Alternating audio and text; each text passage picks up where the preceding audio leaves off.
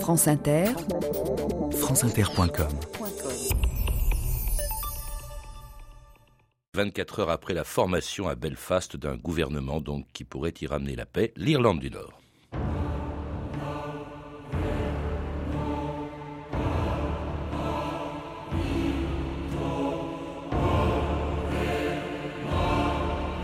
L'espoir, c'est ce qui meurt en dernier. Proverbe irlandais. «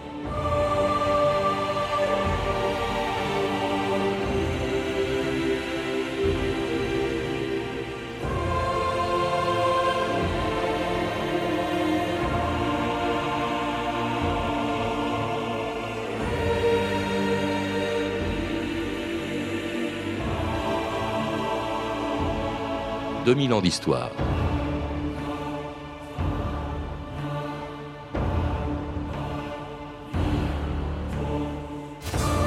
Depuis l'arrivée des Anglais dans leur île, les Irlandais n'ont jamais cessé de s'y battre pour défendre leur indépendance, leur culture, leur langue, leur tradition, leur religion, et une terre sur laquelle le sang n'a jamais cessé de couler depuis le XVIIe siècle, quand l'armée de Cromwell avait massacré ou déporté la moitié de la population de l'île pour y installer 170 000 colons protestants.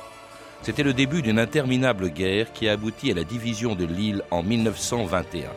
Mais alors que le Sud, devenu indépendant, découvrait enfin la paix, en Irlande du Nord, restée sous domination britannique, les catholiques et les protestants s'engageaient dans une guerre civile qui allait durer plus de 30 ans, jusqu'à ce qu'hier se forme à Belfast un gouvernement dans lequel on retrouvait côte à côte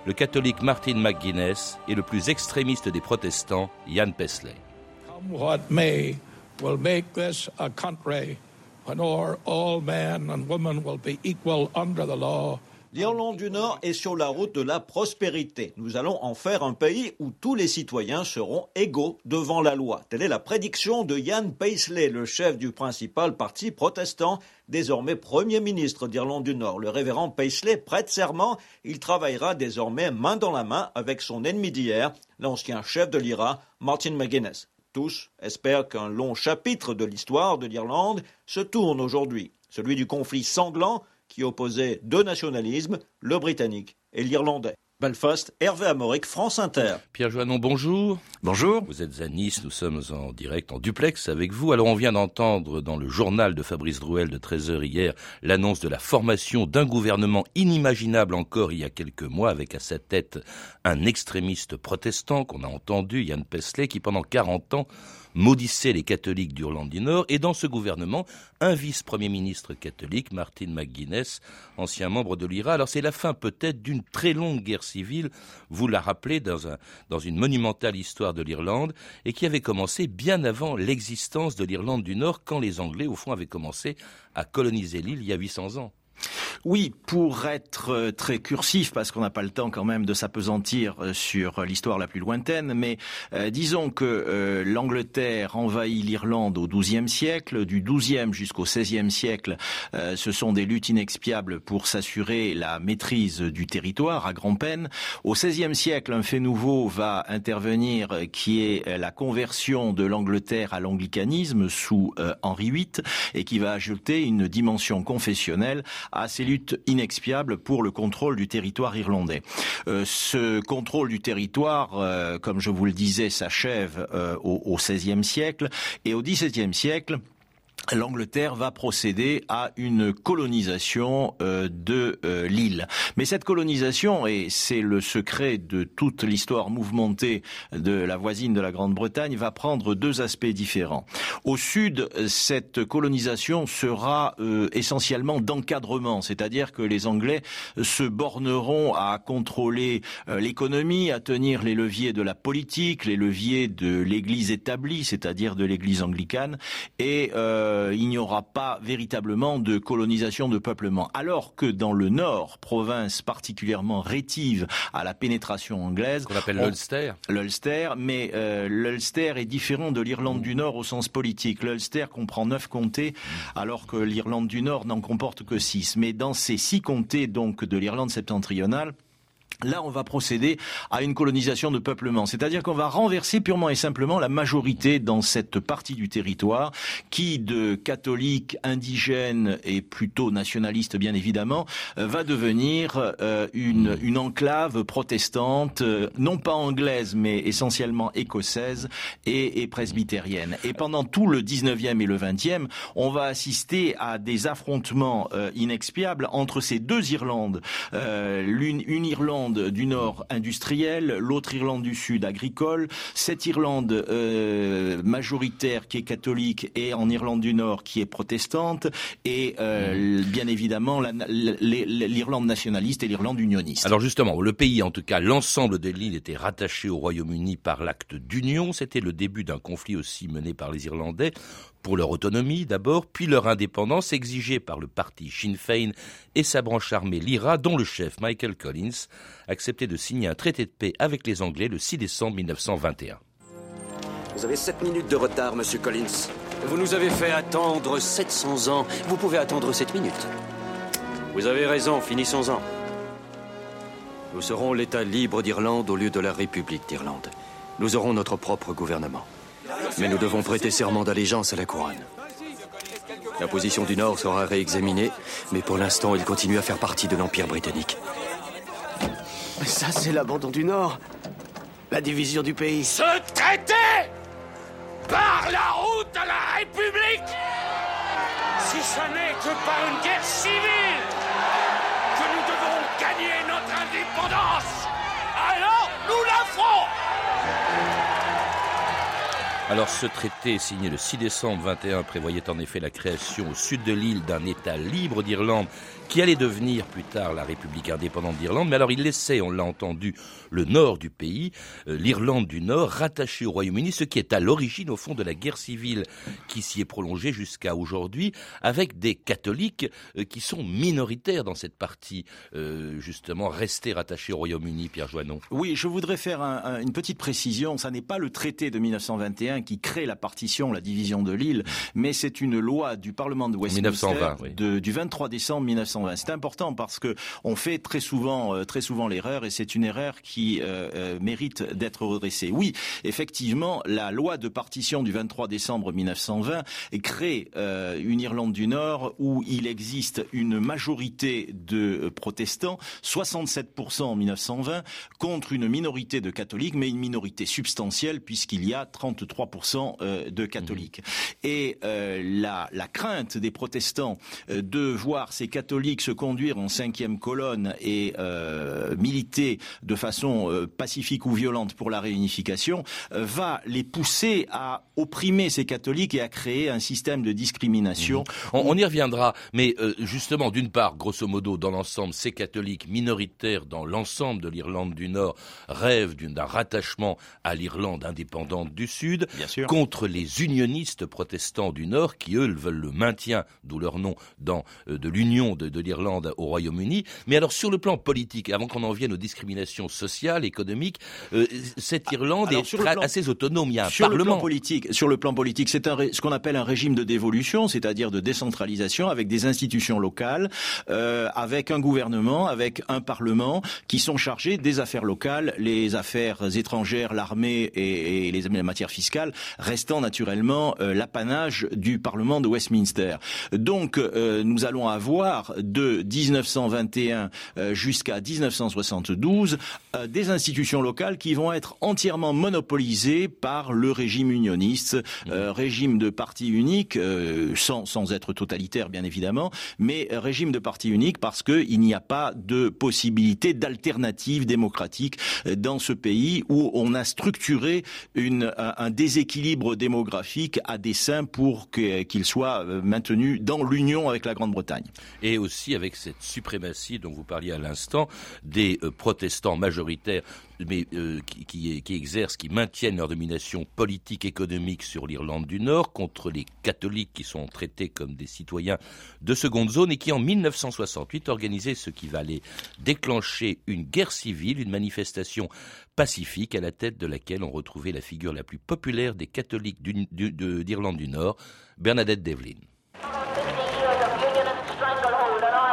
50 ans de domination unioniste et ils s'enrichissent toujours plus chaque année.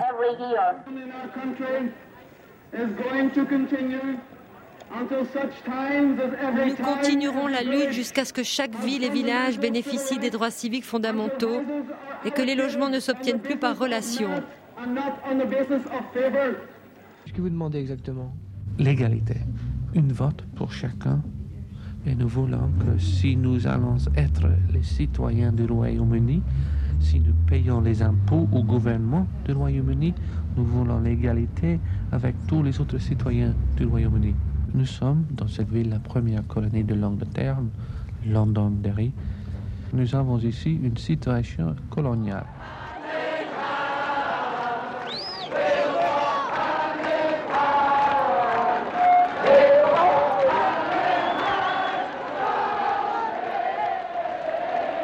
Pierre je crois que vous connaissez bien l'homme que l'on vient d'entendre, c'est John Hume, hein, je crois, oui, John Hume, je un des leaders de cette manifestation de 68. Je le connais depuis plus de 25 ans et j'ai, je lui ai consacré une biographie du reste en 1999 aux éditions Beauchesne. C'est lui le véritable architecte du, du processus de paix dont on parlera euh, ultérieurement. Alors on l'a entendu, on l'a entendu aussi Bernadette Devlin, euh, ces, ces gens-là qui manifestaient en 68, c'est un mouvement des droits civiques, ne réclament Exactement. pas l'indépendance. Non, c'est très important à, à comprendre. C'est un mouvement pour les droits civiques calqué du reste sur le mouvement des Noirs américains et qui ne veut pas remettre en cause la frontière ni l'appartenance de la province euh, des six comtés de- d'Irlande du Nord au Royaume-Uni, mais qui veut la reconnaissance de l'égalité, c'est-à-dire une attribution des logements sociaux sans discrimination, une allocation des emplois sans discrimination, la suppression du suffrage censitaire et du découpage arbitraire des circonscriptions, comme elle avait lieu à Derry ou euh, ville catholique, il y avait une municipalité qui était euh, continuellement unioniste. Contrairement à ce qu'on dit, c'est pas un conflit, donc même jusqu'à aujourd'hui, exclusivement religieux et donc qui pourrait paraître archaïque. Il est social, il est également politique, ce conflit qui, se déclenchait en, en 68. Et alors, euh, avec des exigences de réforme que les chefs de gouvernement d'Irlande du Nord étaient prêts à, accepter, même s'ils étaient protestants. Mais alors que refuse le plus virulent des unionistes protestants, aujourd'hui justement devenu euh, arrivé à la tête du gouvernement d'Irlande du Nord, le pasteur Paisley, qui ne voulait en aucune manière ces réformes, ni la séparation de l'Irlande et de l'Angleterre.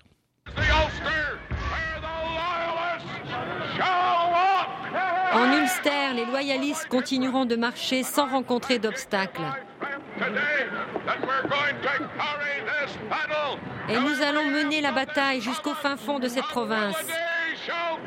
Et jusqu'au jour où le drapeau de l'Union Jack flottera dans chaque rue.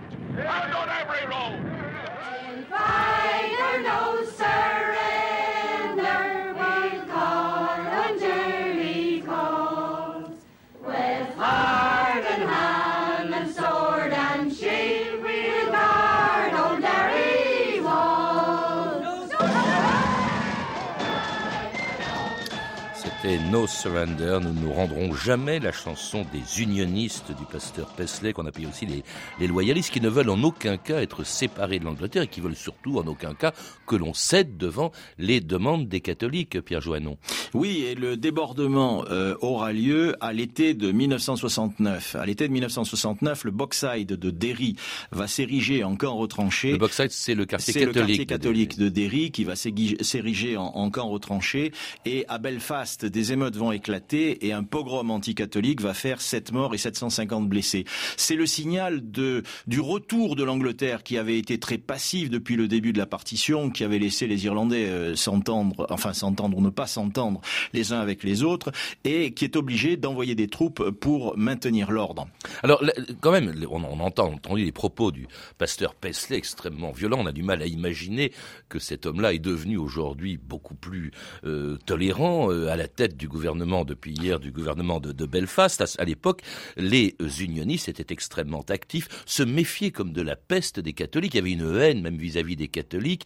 Euh, Paisley parlait de l'antéchrist en parlant du pape même, et, une méfiance. On craignait notamment que leur nombre, ils étaient minoritaires encore, ils le sont encore, mais beaucoup moins en Irlande du Nord, que leur nombre augmente. Et on disait, mais c'est parce que le pape euh, interdit la pilule, donc ils vont faire beaucoup d'enfants, donc ils vont nous submerger. Il y avait vraiment une, une hantise des catholiques en en Oui, absolument. Euh, moins vive chez les unionistes que chez les loyalistes, c'est-à-dire les unionistes extrémistes, mais néanmoins euh, qui affectait euh, toutes les couches de la population protestante. Alors chez un homme comme le pasteur Paisley, le docteur No, comme on l'a appelé, il y avait une dimension confessionnelle et religieuse, puisque le pasteur Paisley a toujours professé un anticatholicisme virulent, allant même jusqu'à aller sur la place Saint-Pierre pour insulter le pape lors d'une de ses apparitions.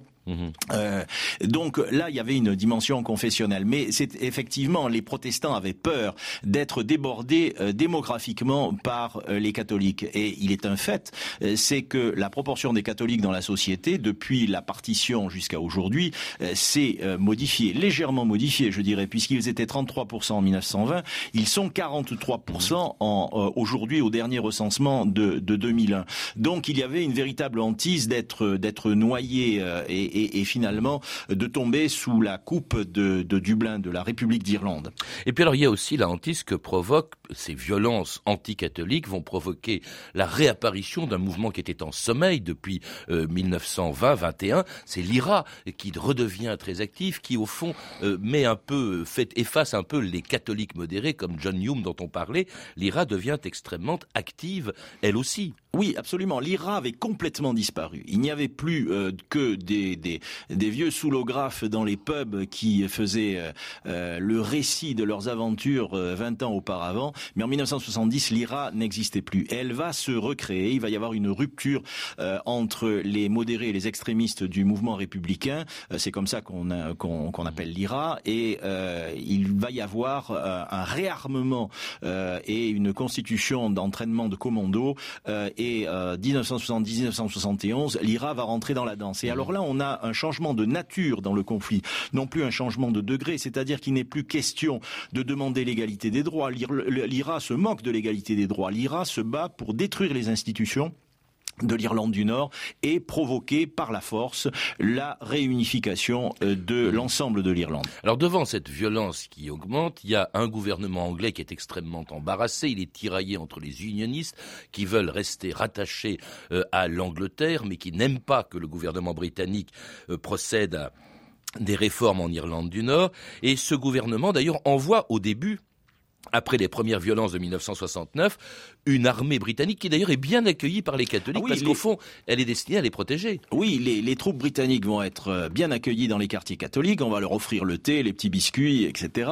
Et pendant un certain nombre de mois, euh, il va y avoir une lune de miel entre la population catholique et euh, les soldats anglais. Mais les officiers anglais qui demandaient des réformes politiques parce qu'ils savaient qu'ils ne seraient pas en mesure de contrôler longtemps une, une situation pareillement, vont se heurter à une espèce de négligence, d'oubli, de lassitude de la part du gouvernement de Londres qui ne va rien faire.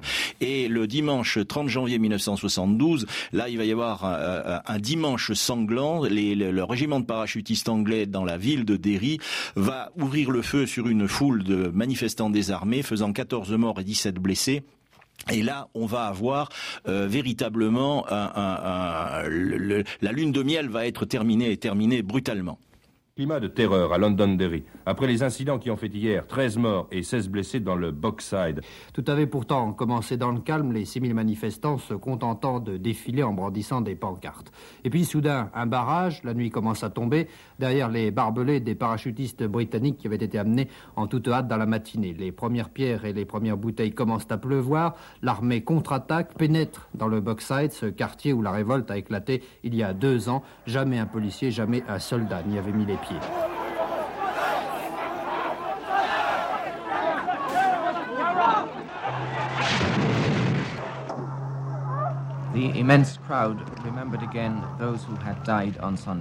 Une immense foule est venue rendre hommage aux victimes de dimanche. Hugh Gilmore, Kevin McElhinney, Jack Duddy, William McKinney, Gerald Donaghy, Michael McDade, Bernard McGuigan, Michael Kelly, William Nash, James Ray.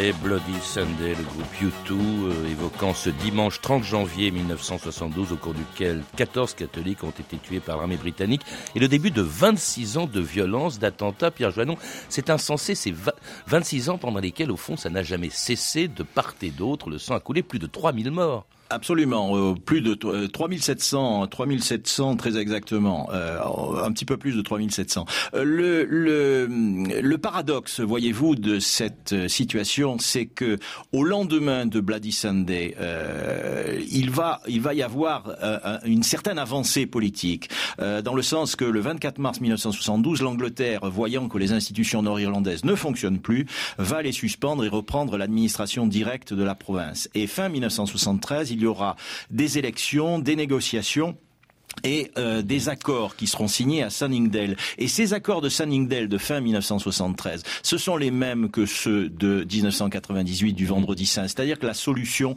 elle était déjà connue en 1973, mais elle était, c'est-à-dire euh, le partage du pouvoir et le Conseil de l'Irlande qui institutionnalisait les rapports entre les deux Irlandes. Des, attentats, oui, des deux côtés, attentats. Mais, mais les accords de Sunningdale vont être refusés sur la droite par le pasteur Paisley, Dr No, et sur la gauche par euh, l'IRA qui reprend euh, de plus belle la lutte armée. Alors euh, bien sûr, blocage, nous allons assister à des choses comme les, grèves de la faim, les grandes grèves de la faim de, de, de 1981 qui vont voir euh, dix militants républicains se laisser mourir dans les prisons sans que Madame Thatcher ne lève ni un doigt ni un cil.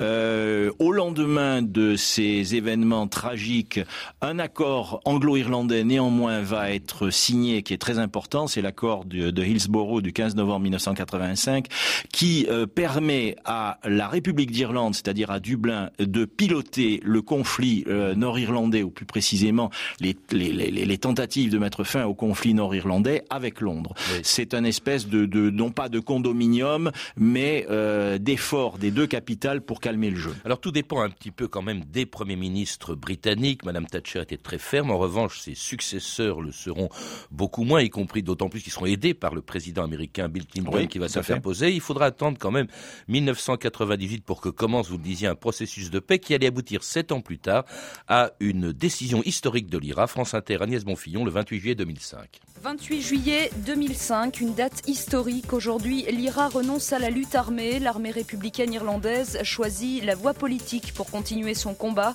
Une décision saluée par de nombreux dirigeants politiques, à commencer par Tony Blair. France Inter. Ce jour sera peut-être celui où la paix va enfin remplacer la guerre, le jour où la politique va remplacer la terreur en Irlande. Je salue l'annonce de l'Irak qui met fin à sa campagne. Je salue sa clarté et je salue aussi la reconnaissance du fait que le changement politique passe uniquement par des moyens pacifiques et démocratiques. C'est un pas d'une ampleur inégalée dans l'histoire récente de l'Irlande du Nord.